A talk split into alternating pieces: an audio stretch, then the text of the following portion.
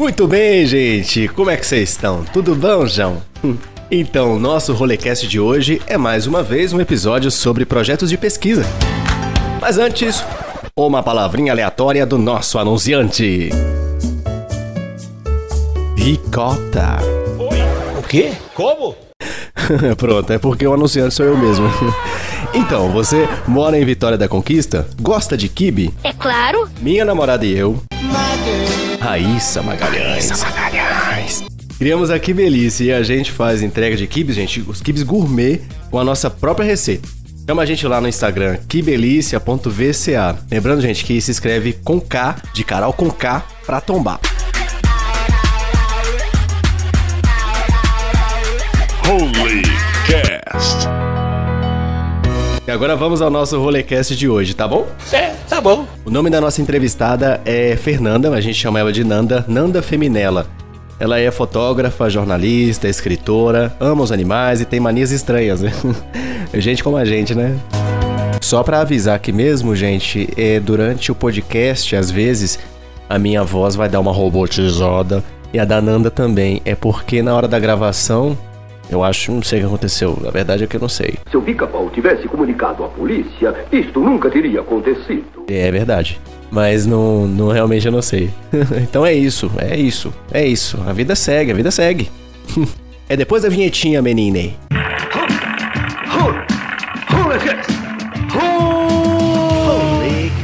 Holy Cast. Rolê Cast. Holy Cast. Rolê Cast.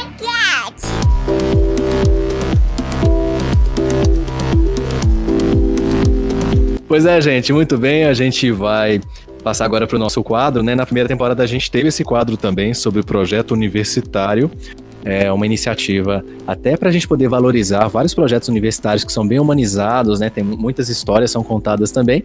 E hoje eu convidei a Nanda Feminella, ela é jornalista formada pela UESB. Ela desenvolveu um projeto chamado Cercados por Muros: Narrativas de Vida de Quem Vive na Prisão, que virou um livro, né? Eu sei que é um projeto bem complexo e tudo. Ô Nanda, o pessoal te chama de Nanda porque já é amigo, né? É. É, Se quiser dar seu bom dia, boa tarde, boa noite pra galera. olá pessoal, bom dia, boa tarde, boa noite.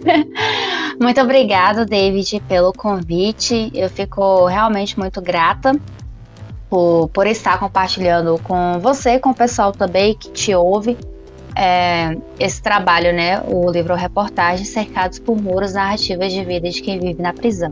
Ô Nanda, e da onde surgiu a ideia? Como é que foi o começo dessa história? David, se eu te falar que, que esse. que o tema, na verdade, me escolheu, eu não sei por que, que eu comecei a, a pensar em escrever um livro reportagem sobre narrativas de vida de quem vive no cárcere. Hum. Quando chegou assim, no, no final do curso, a gente precisa fazer né, o trabalho de conclusão. E a única coisa que eu sabia é que eu queria escrever um livro, reportagem, porque para mim sempre foi muito difícil escrever, lidar com as palavras, não é fácil. E eu queria fazer um trabalho que me desafiasse de alguma forma. E eu queria trabalhar com jornalismo literário, eu queria trabalhar com narrativas de vida. Hum. Era isso que eu sabia, era a única certeza que eu tinha era essa. Agora, o público, se eu te falar a justificativa, eu não eu não consigo te dar, sabe? A única coisa que eu consigo falar pra você é que eu queria fazer o jornalismo que, que dá voz a quem tem, mas não é ouvido. E aí eu pensei em conversar com as pessoas encarceradas. Foi a primeira vez que eu fui em uma unidade prisional, foi para poder apresentar a proposta da minha pesquisa para os diretores. E se eles tivessem negado, eu não saberia o que fazer. Eu não teria, eu não tinha uma, uma segunda ideia, sabe, um plano B. Hum. Era esse ou então eu não sabia, não ia ter trabalho de conclusão de curso.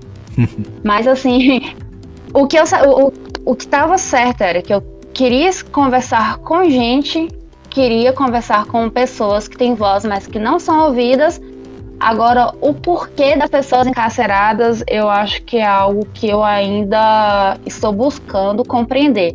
Inclusive, no, no prefácio do livro, minha orientadora falou justamente sobre isso, né? Que Foi algo assim que eu não consegui justificar até no dia da defesa do, do trabalho, eu não consegui é, falar o porquê que eu escolhi conversar com essas pessoas.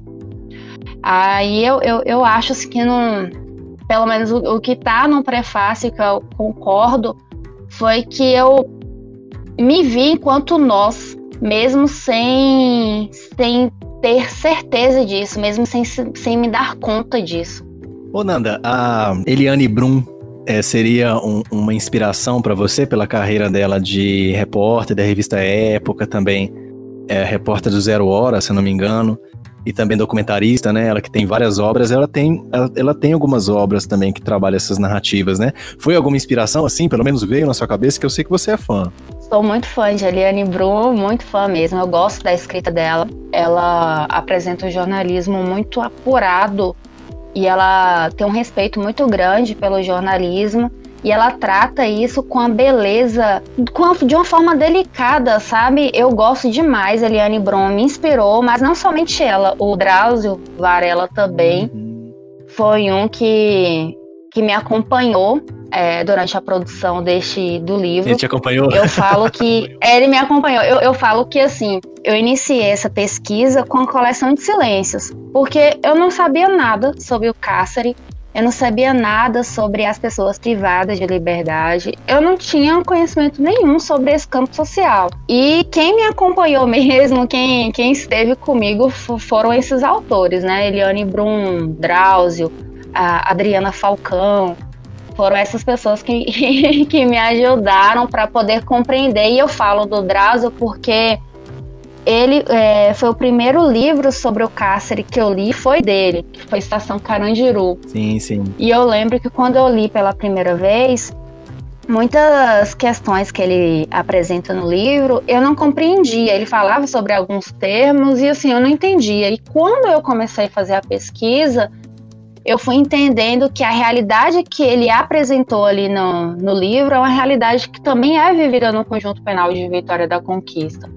E são realidades que, que são vividas em outras unidades prisional, porque é, é uma cultura intramuros, né? Hum. Você observou similaridades, né? Sim. Por isso que eu falo que com as narrativas de vida dos internos do conjunto penal, eu não consigo falar sobre o sistema prisional, mas eu consigo falar sobre partes dele. Porque muito daquilo que é apresentado pelos internos também é vivido por muitos outros internos em diversas outras unidades prisionais do país.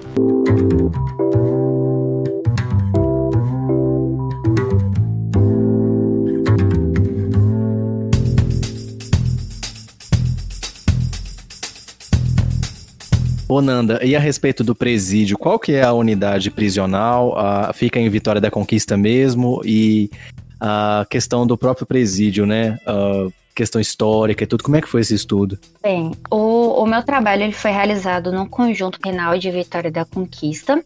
É um presídio que segue o modelo de cogestão, que é uma parceria entre o governo do estado da Bahia e uma empresa privada, que a Socializa. Aqui em Vitória da Conquista há duas unidades prisionais, o Conjunto Penal e o Newton Gonçalves. O Newton Gonçalves abriga internos né, em regime semi-aberto e mulheres em regime fechado. Já o Conjunto Penal abriga internos em regime fechado.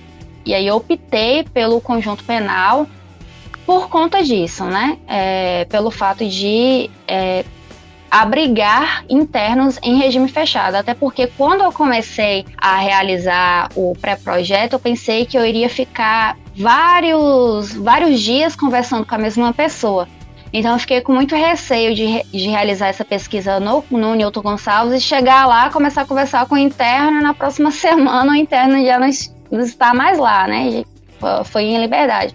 E aí, num conjunto penal, não. No conjunto penal, eu tinha certeza que eu iria encontrar com aquele interno o tempo inteiro de pesquisa. E lá eu conversei apenas com os é, presos sentenciados, aqueles que os processos já haviam sido transitados em julgado. Conversei ao todo com 11 pessoas e foram 22 entrevistas. Eu fiz duas entrevistas com cada personagem. Nossa, 22 entrevistas. Daqui a pouco a gente fala sobre essas entrevistas, né? Um pouco, pelo menos um pouquinho da história, porque é, você que está super interessado já, a Nanda ela tem toda uma perspectiva de lançamento do livro, mas mais pro final a gente vai falar sobre isso. Ô, Nanda, como é que foi o contato com o presídio para liberar você para poder entrar? É, é, a gente sabe que é um sistema de segurança, né? Então, assim, foi cobrado muita postura. Como é que foi isso? David teve todo um, um cuidado. Primeiro, é, foi aquele contato inicial de ligar mesmo para os diretores, pelo fato de já ter trabalhado lá na TV Sudoeste, foi quando eu consegui os contatos dos diretores das unidades prisionais. Então eu liguei para eles, falei sobre o meu objetivo, que é compreender, né, como é viver encarcerado a partir das narrativas de vida dos próprios encarcerados. Então eu liguei para cada um, falei o meu objetivo e marquei uma entrevista. Uhum. Fui, conheci a, as duas unidades prisionais. No primeiro momento eu levei um, um documento comprovando que eu era estudante do curso de comunicação social com habilitação em jornalismo. E logo após eu precisei fazer dois termos: o termo de livre consentimento esclarecido e o termo de autorização de uso de imagem de depoimento. Esses dois termos teriam assinados pelos próprios personagens, pelos próprios entrevistados. E um termo a, a, ser assinado pelo diretor da unidade, que é o termo de autorização de pesquisa científica. Foram esses documentos que eu precisei apresentar para poder realizar a pesquisa. Hum.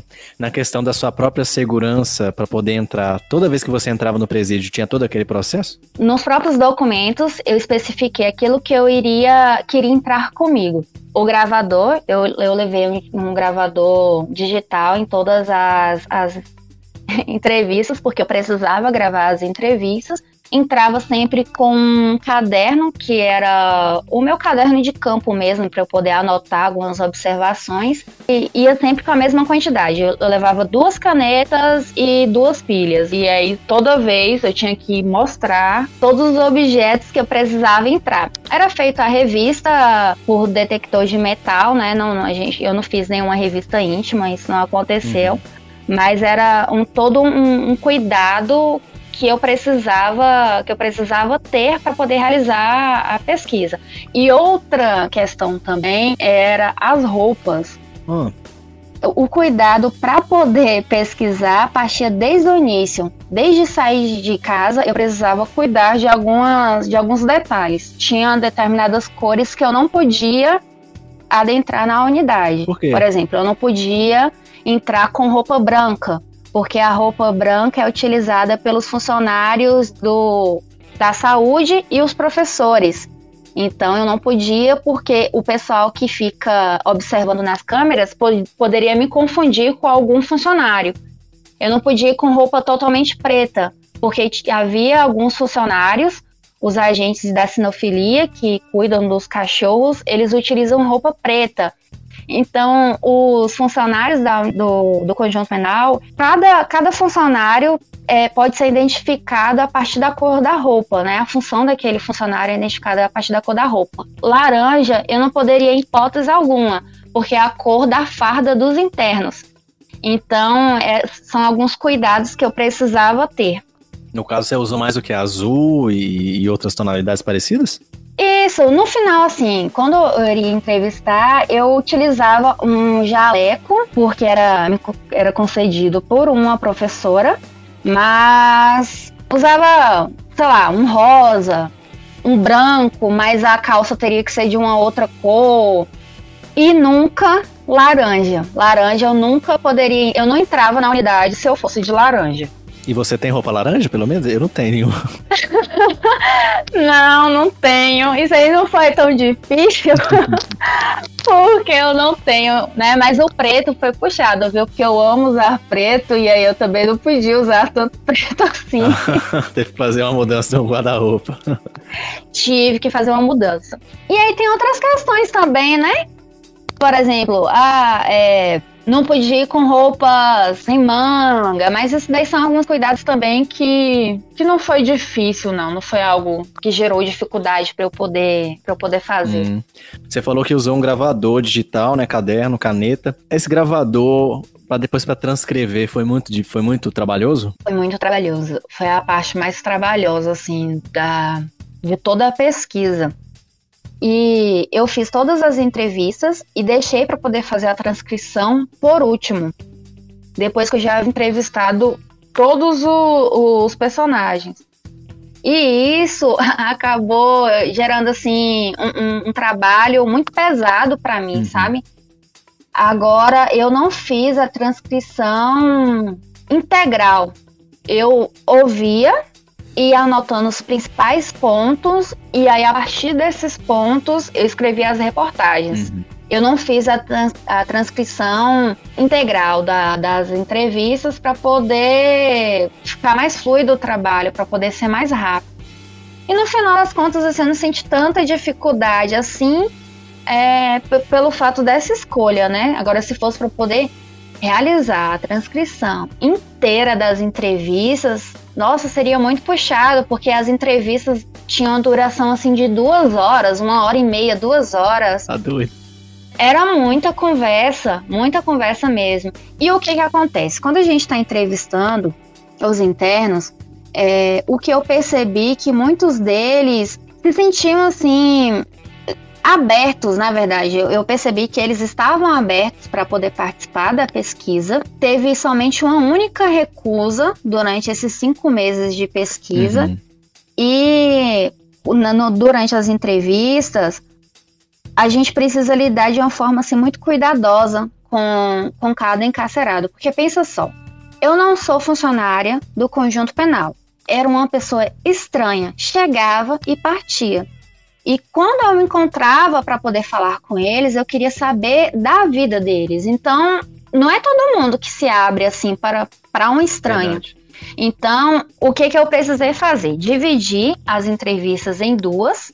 Na primeira parte, eu perguntava sobre a infância, a juventude, é, se a pessoa, né, quando começou a trabalhar, o ingresso no mundo do crime, e aí eles acabavam falando outros assuntos que eu sabia que eu não iria abordar, mas mesmo assim eu deixava as pessoas falar. Então, tinha internos que falavam sobre coisas aleatórias, e aí eu não podia interromper porque eu precisava tentar manter um elo com eles. Então, se ele estiver falando, sei lá, de um livro que leu, eu deixava.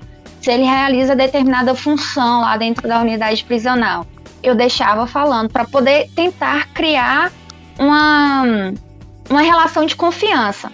E aí, na segunda entrevista, quando eles estavam mais receptivos a mim, eu começava a perguntar sobre a vida no cárcere. E aí eu percebia que eles falavam de uma maneira muito mais natural, porque a gente meio que já tinha uma, um uma, uma, determinada proximidade, isso, um vínculo que foi criado na primeira, na primeira entrevista. Nossa, é um processo bem longo, né, de persuasão, né? Bom, é um processo longo. Agora sim, hum.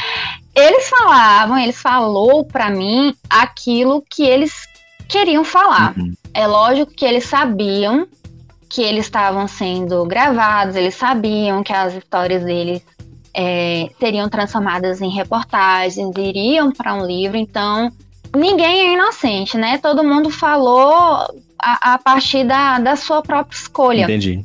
A única, a única questão assim de ética mesmo e que eu falei para eles estava no, presente no termo é a utilização de pseudônimos. Hum. Eu, preci, eu, não utilizo, eu não falo o nome verdadeiro uhum. de nenhum personagem para questão mesmo de segurança, porque eles falaram determinadas situações que, que ocorreram dentro da né? unidade de isso. E aí, para poder resguardá-los, eu utilizei pseudônimos. Mas tem algumas questões que, se um funcionário da unidade prisional parar para poder ler, talvez esse funcionário saiba quem é o personagem. Uhum. Mas outras pessoas, no caso, se você lê, você não sabe. Uhum. Se um juiz lê, também não sabe. Porque eu mudei é, pseudônimo, mudei também algumas algumas questões que eles falaram, né? Eu por exemplo, fulano falou sobre determinada situação. Aí eu apresento essa situação na reportagem de ciclano para poder resguardar mesmo a, a identidade de cada um. Entendi. É um formato narrativo mesmo, né? Porque também não dá para você expor muito, né? A gente não sabe. É, você só sabe o que eles te deixaram saber, né? Então é, é meio delicado mesmo, imagino. Ô Nanda, a respeito de material, o gravador, em algum momento você ficou com receio da pilha acabar no meio da conversa ou, ou você estava sempre resguardado?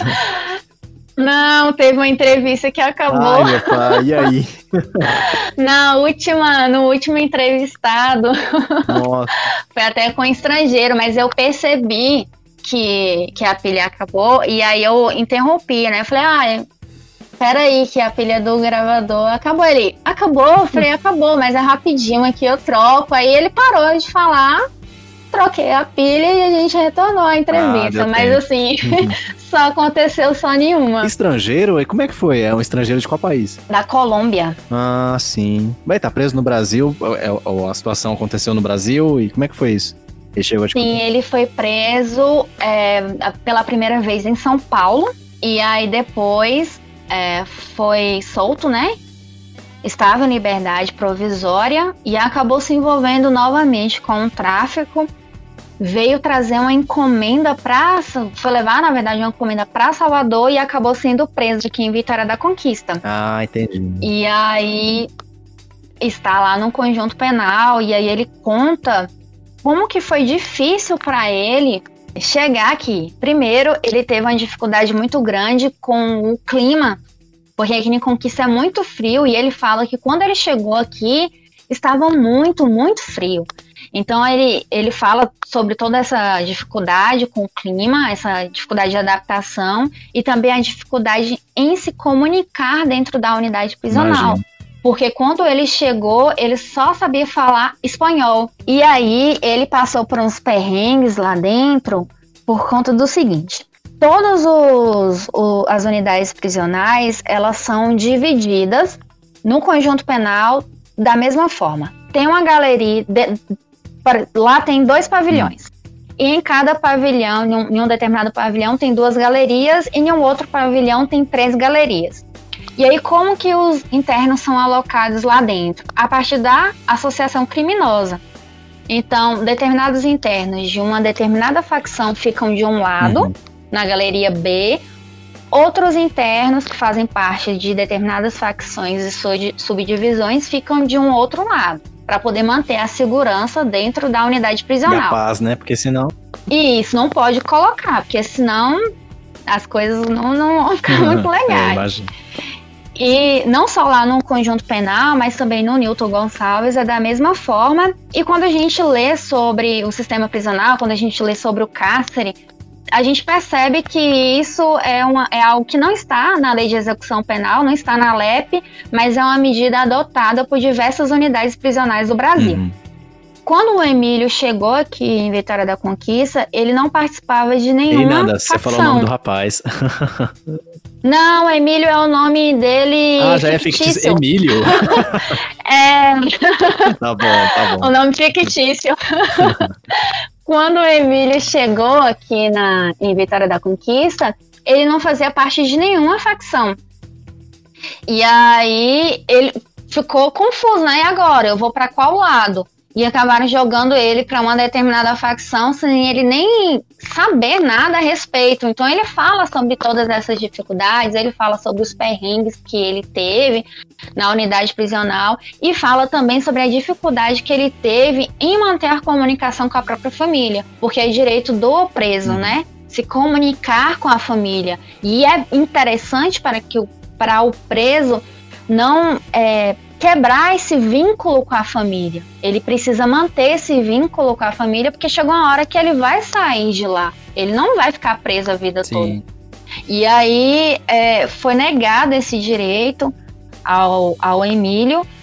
E aí ele fala, né, todas as dificuldades que ele teve e conta para mim o dia que ele falou com, com a própria mãe, no dia que ele conseguiu falar com a mãe assim depois de muito tempo encarcerado. Tem até um trechozinho da reportagem, eu não sei se é interessante para você ler, mas eu posso ler também. Pode, pode, claro, é. Pode ler sim, eu achei super interessante. Só uma dúvida minha, a mãe dele também mora no Brasil? Não, a mãe dele mora na Colômbia. Ele entrou em contato com o consulado, ele pediu para a mãe dele entrar em contato com o consulado, solicitando é, a possibilidade, né, na verdade, cobrando o direito dele de falar com a família. Uhum. Aí o consulado.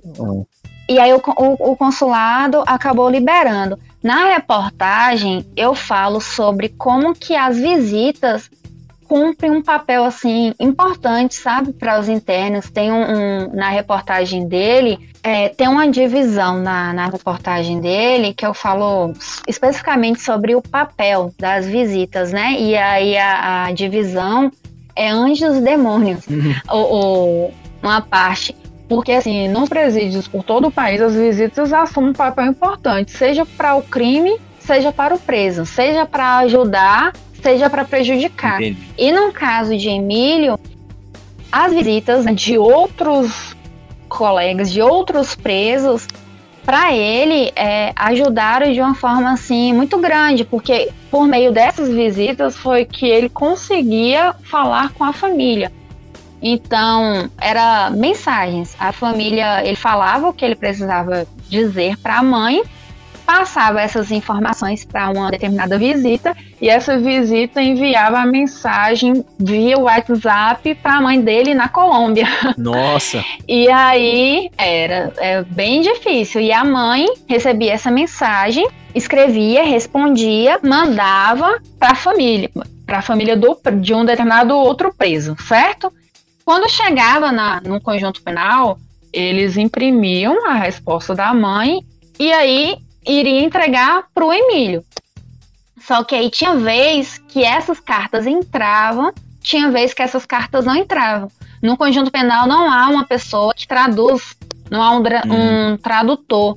Então, a depender do plantão, a carta entrava, a depender do, do plantão, a carta não entrava. Então, tinha vez que ele conseguia falar com a mãe, tinha vez que ele não conseguia falar. E aí, depois dessa situação toda, foi quando o Emílio pediu para que a mãe é, entrasse né, em contato com o consulado para poder resolver a situação. E aí, a cada três meses, Emílio consegue ligar para a mãe e falar com a mãe. E aí, eu lembro que durante a, a, a entrevista, eu falei: Meu Deus, mas é muito tempo, né? Três meses. E eu lembro que ele foi bem enfático, ele falou assim: não, não é muito tempo. Para mim é ótimo, porque é a única forma que eu consigo falar com ela. Entendi.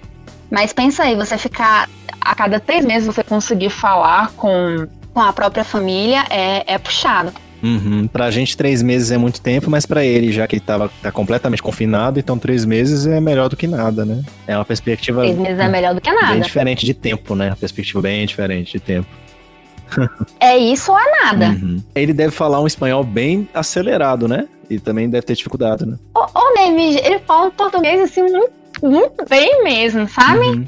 Tem algumas questõezinhas assim de conjugação e tudo, mas ele falou assim com português muito claro. Tinha algumas coisas que ele falava e eu não entendia, eu pedia para poder repetir, mas não foi uma entrevista que, que foi difícil de compreender né, ele me compreender e eu compreendi de uma maneira assim, muito tranquila. O português dele é um português muito bom mesmo. Oh, que maravilha. Ele já tinha um tempinho já preso no, num conjunto penal, acabou aprendendo a falar o português. é, ali dentro mesmo, né?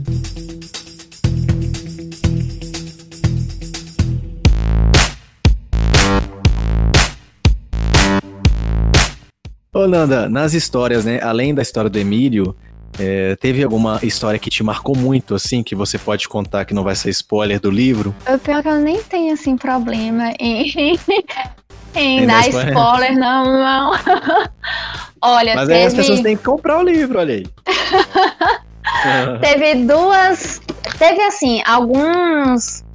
Alguns personagens que me marcaram demais, sabe? O Emílio me marcou muito por conta dessa situação com a família e a forma como ele falou, é, a forma como ele me contou como foi a ligação para a mãe dele, foi algo assim que me deixou muito emocionada. Ele me chamou muita atenção, a história dele me chamou muita atenção. Tem uma reportagem que que assim é uma das minhas preferidas, que o, o título é Agita-se a Alma. E ela é uma reportagem, o título, na verdade, dela diz mais a respeito a mim do que ao personagem. Todas as. Ah, as a sua perspectiva. Isso. Todos os títulos das reportagens falam sobre o recorte que eu quero apresentar sobre o sistema prisional. Então, Uhum. por exemplo, o cárcere para um estrangeiro. Eu vou falar sobre um estrangeiro na unidade prisional, né, no sistema prisional brasileiro. Remissão com critério. Eu falo sobre uma determinada é, é, especificidade do, de, de estar encarcerado. Enfim, eu, eu, eu, os títulos têm a ver com a, com a história. Agora, esse Agita-se a Alma foi mais o sentimento que eu tive é, ao lidar com, com esse interno específico. Por quê? Quando eu conversei com ele pela primeira vez, eu pensei que ele era inocente, sabe, David? Aham. Eu lembro que eu conversei com ele e eu saí de lá assim, me segurando para não chorar. Eu lembro que durante a entrevista, no final da entrevista, eu mordi a língua para não chorar, porque eu pensei de fato que ele era inocente. Entendi. Saí de lá assim muito mal, falei, meu Deus do céu, olha só, a pessoa tá aqui e tal, sabe? Foi, foi, foi dessa forma. Imagina a dificuldade. Escrevi a reportagem. Pensa aí. e escrevi a reportagem. Uma parte da reportagem eu escrevi antes de ter acesso à peça acusatória. E aí, marquei o dia de ter acesso a essa peça, a ler a sentença. Só um aspas. Ele tinha pouco tempo que estava na unidade prisional? Não, ele tinha, ele tinha um tempinho já. Ele foi acusado e sentenciado por estupro de vulnerável. Aham. E aí eu perguntei pra ele sobre o crime. A primeira entrevista ele não queria me falar. Imagino. E isso daí é, é uma questão que eu achei interessante, que o- os internos, os presos envolvidos ao tráfico de drogas, eles falam de uma maneira muito aberta. Nenhum falou algo que não estava na sentença. Tal, e alguns Porque você tinha acesso, né? isso, eu tive acesso a todos. Eu sei o que que eles. é, a questão da, do crime, eu sei o que, que aconteceu, eu sei o nome das vítimas, não trato nas reportagens, Uhum. mas eu tive acesso, né? Esse trabalho de apuração, ele aconteceu. E os internos que, que estavam envolvidos com o tráfico de drogas, eles falam de uma maneira muito aberta. Qualquer coisa que eu perguntava, eles falavam. Agora, os internos de estupro de vulnerável, os presos, né, condenados por estupro de vulnerável, eles já tinham uma dificuldade maior em falar. E aí, eu conversando com alguns funcionários da unidade prisional, eles me relatavam a mesma realidade, que muitos deles não falam. Ficam o tempo todo com a cabeça baixa. Eu, eu não sei o porquê, mas é um comportamento que que, que, que acontece com diversos outros presos condenados por esse crime. E aí, no caso dele, eu conversei a primeira vez, a primeira entrevista ele não falou nada sobre o crime. E aí, no na segunda entrevista, ele falou que ele tocou na vítima, mas que ele não fez nada com a vítima. E aí, eu saí de lá com a versão da história dele. Chegou o dia de ter acesso à sentença e aí foi algo que me deixou assim muito impactada, sabe? Porque alguns dias, algumas semanas antes, eu estava achando que aquela pessoa era inocente, e aí quando eu tive acesso à sentença, eu falei: "Meu Deus do céu, como que, que uma pessoa teve coragem de fazer isso?". Então, é, ao todo, assim, realizar esse trabalho não foi algo fácil para mim, foi algo muito difícil, porque Uhum. eu tive que lidar com, com questões que eu não pensei que, que eu daria, porque uma coisa é quando a gente ouve falar sobre determinados crimes bárbaros pela televisão. Quando eu trabalhava, né, quando eu estagiava lá na, lá na TV Sudoeste, eu, eu tive que apurar determinados crimes bárbaros. Mas o que, que eu fazia? Ligava pro delegado, o delegado me falava. É uma experiência. Agora, você falar com a pessoa que fez isso é uma outra experiência. Você ouvir da própria pessoa, né? Uma pessoa que tem voz, que tem olhos, que tem um rosto e falar o que, que a pessoa fez, nossa, era algo assim que quando eu chegava em casa, eu chegava cansada, sabe? O corpo cansado, a mente cansada, parecendo que, sei lá, que eu corri vários quilômetros, chegava muito cansada e isso perdurou assim durante os cinco meses de pesquisa, porque eu estava lidando com, com questões muito delicadas. E estava lidando também Uhum. com, com pessoas, né, que fizeram, né, cometeram determinados crimes, estavam ali pagando por aqueles crimes, mas que são pessoas, né, que não podem ter seus direitos mitigados. Enfim, no caso mesmo desse desse personagem, ele foi eu escolhi conversar com ele porque ele faz parte, ele fazia parte dos 307 encarcerados que necessitavam de medicamento contínuo dentro da unidade prisional. E aí eu queria conversar com uma pessoa que precisava, né, a questão da, da, da saúde, para poder ver se, se era algo que eles recebiam, enfim, se eles tinham assistência médica dentro da unidade prisional. E ele fazia parte Ele tem algum tipo de condição? Hum. Ele tem, tem problema de diabetes, de hipertensão, tem diversos problemas. E aí ele foi chamado para poder ser entrevistado por esse motivo. E aí quando eu comecei a entrevistar, que aí um funcionário me falou que ele estava ali pelo fato de ter cometido esse esse crime. E aí foi um- uma reportagem assim que mexeu muito comigo. E aí eu escrevi, que nem eu estava falando, eu escrevi uma parte com essa perspectiva e aí eu não quis mudar a reportagem. Eu poderia mudar, né? Depois que eu tiver acesso à sentença, eu poderia mudar, mas eu falei, eu não vou mudar porque eu quero que o leitor sinta o que eu senti, eu quero que ele se aproxima do meu sentimento quando eu conversei com aquele interno. E aí eu divido a, a, a reportagem antes de saber sobre o crime e após é, descobrir sobre o crime. E é assim que eu apresento a reportagem Agita-se a Alma. Além dessa, teve algumas outras que, que me chamaram muita atenção. É, alguns, na verdade, alguns personagens que me chamaram muita atenção. Outros pelo fato, assim, da, da simpatia que eles tiveram, sabe? A educação que eles me trataram. Eu nunca fui desrespeitada durante os cinco meses de pesquisa por nenhum interno. Outros eu fiquei assim com vontade de esquecer mesmo, assim, esquecer o nome, esquecer o rosto, por conta da- das Imagina. coisas que eu ouvi, sabe? É, eu tentei ao Uhum. máximo humanizar cada personagem, mas teve uns que eu eu fiquei com a vontade assim de fazer alguma coisa. Falei, meu Deus do céu, não, não tem como a pessoa é, ter feito algo assim de- de- dessa forma. Então foi, foi um trabalho assim muito difícil mesmo. Então é, Imagino. dizer assim, ah, tem alguma alguma reportagem é, que sei lá, que você se identificou mais, e, é, que você gosta mais, não, não tem. Tem umas assim que que mexeram mais, outras menos, mas todas elas tiveram uma importância muito grande, tanto para poder compreender sobre o sistema prisional, compreender sobre essas pessoas, compreender também sobre, eu não digo as motivações, sabe, mas as realidades, realidades que às vezes a gente nem para para poder pensar. Tinha um determinado interno mesmo Uhum. que, que ele falou sobre a infância dele, e eu falo que é uma desinfância, que esse, esse, esse interno, que é o Cristiano, que é o nome fictício dele, ele, ele não teve uma infância.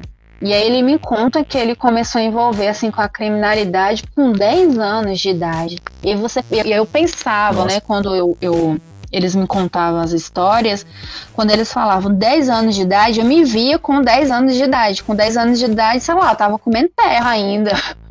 Né? E aí a pessoa com 10 anos de idade, assim, envolvida é, é, de uma forma assim tão pesada, sabe? Na criminalidade. Então eu, Uhum. eu fiz uma, uma releitura de, da minha vida, é, da vida das pessoas que eu conheço, e falei, poxa, realmente, eu, eu, eu estou numa situação muito privilegiada, e as pessoas que eu conheço também estão numa situação muito privilegiada, porque por mais que a gente tenha vivido diversas dificuldades na infância, na adolescência e tal, não foram dificuldades tão cruéis como esse personagem, como Cristiano, como muitos outros cristianos é, viveram. Holy Cast.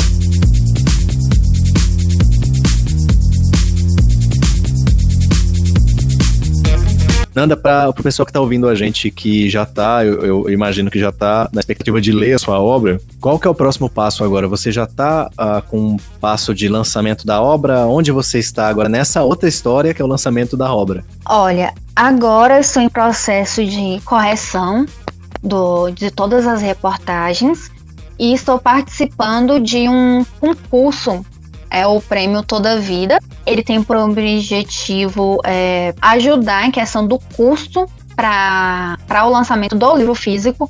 É tanto que eu não posso nem divulgar todas as reportagens, eu não posso disponibilizar o livro, porque é um dos critérios do que, que está no próprio edital do, do concurso. Atualmente é isso que eu estou fazendo, eu vou lançar o livro, vou tentar esse, esse prêmio e aí, após é, esse processo, eu pretendo fazer o lançamento. A questão, é, a minha intenção é o lançamento físico, né, do livro físico.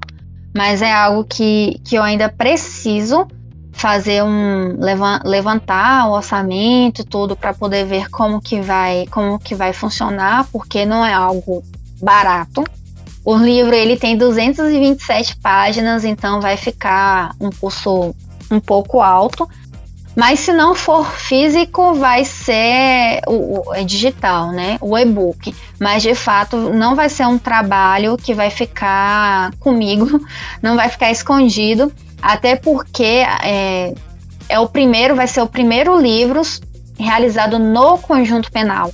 No Newton Gonçalves, aí é, isso é bem legal. Hum. No, no, conjunto, no conjunto penal vai ser o primeiro. No Newton Gonçalves há diversos documentários, reportagens, mas no conjunto penal vai ser o primeiro. Então eu tô correndo aí antes que alguém faça e uhum. lance antes de mim. ah, mas esse trabalhão todo que você teve, não sei se vai ter alguém assim tão disposto assim, né, a ouvir todas essas narrativas e fazer esse trabalho tão complexo assim. Ô, Nanda, pra gente finalizar, a sua participação tá muito bacana, eu acho que tá bem rica de conteúdo. Pra gente finalizar, você que viu por, por esses cinco meses duas perspectivas totalmente diferentes, até digo que extremo, né, de extremos, de pontos bem extremos em questão da nossa liberdade, para quem é privado de liberdade, com, uma, com histórias de vida bem mais diferentes da, das que a gente tem no nosso cotidiano, né, dentro do nosso ambiente de trabalho, do ambiente de amizades e tudo. A sua mensagem final para as pessoas que estão ouvindo a gente, é, em respeito exatamente sobre a liberdade de poder ter escolhas aqui fora e a não liberdade de seguir apenas uma escolha lá dentro.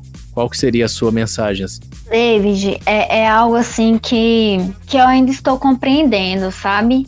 E eu, e eu acho que é algo que que é interessante a gente parar para poder pensar. Eu, eu, digo isso hoje porque eu realizei esse trabalho, mas antes de realizar, eu não vou ser hipócrita e dizer para você que era algo que eu pensava. Hum. Eu nunca tinha parado assim para poder conversar com, com nenhum colega, com nenhum amigo sobre as pessoas privadas de liberdade porque realmente é uma parcela da população que a gente exclui, que a gente nem, nem para para poder pensar. E aí, com, com cercados por muros, com, com o livro, o, o meu intuito mesmo é, é trazer para o espaço público a voz dessas pessoas que têm, mas que não são ouvidas, e também a reflexão da sociedade, porque aquelas pessoas, as pessoas que estão privadas de liberdade, elas são o reflexo da sociedade. Essas pessoas convivem é, conosco, são pessoas que saíram daqui, né, do, do nosso meio e estão lá, e são pessoas que vão retornar novamente para a sociedade. Então, por meio do livro, eu tento trazer né, para reflexão o papel do sistema prisional, se o sistema prisional realmente cumpre o, o, objetivo dele, se ele realmente ressocializa a pessoa, se ele é capaz de reintegrar, de trazer para, para a sociedade essa pessoa que estava privada de liberdade de uma forma melhor. E aí tem vários artigos, vários livros que falam sobre isso, porque o sistema prisional brasileiro é um sistema prisional que ele que ele é caótico, ele é problemático. No conjunto penal, tem algumas questões assim que são melhores do que diversas outras unidades, mas também tem algumas questões que você fala assim, meu Deus do céu, não, não, não vai trazer efeito, porque é, são muitas pessoas encarceradas, são poucas vagas para trabalho, são poucas vagas para estudo. É uma situação assim extremamente problemática, sabe? E, e por meio das narrativas de cada interno foi possível compreender mesmo como que é a vida deles ali dentro e como que o sistema prisional funciona, como que que é a realidade mesmo, né? E a partir da, do olhar dos próprios protagonistas. É uma reflexão que você já está amadurecendo, né? Pelo, pelo que você está é, dizendo nesse momento. Nanda, muito obrigado pela sua participação no Rolecast, viu? E espero contar com você também mais pra frente, quando a gente for é, tratar de algum outro assunto. Eu sei que você é fotógrafa, também está trabalhando no Ministério Público, né? Se eu não me engano, ou na verdade na OAB. Na, na OAB. Isso. E mais à frente a gente pode também trazer outros convidados para a gente ou tratar da fotografia ou voltar no tema sobre encarcerados, né, por uma outra perspectiva, ou quem sabe também é, falar de algum trabalho desenvolvido ou, ou a, a, questão do trabalho também da comunicação dentro da OAB, quem sabe? O convite está aberto. Obrigado mais uma vez. Obrigada. Viu? E eu espero também que, que o público goste e, e pare para poder refletir a partir de cada, de cada história. Porque no livro as histórias não contam somente sobre os personagens, né? Ao final de cada leitura, o leitor também vai descobrir sobre si mesmo. E, e é algo assim, esse é o objetivo com, com o livro, esse é, é, esse é o objetivo com, com o meu trabalho como um todo.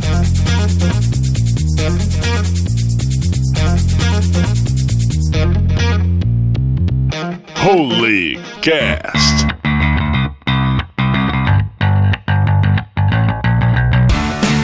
Certo, gente, um assunto muito expansivo o de hoje no Rolecast. Depois você vai lá e, e procura a Nanda no Instagram para acompanhar o lançamento do livro dela. No mais, é isso mesmo. Valeu, meu rei!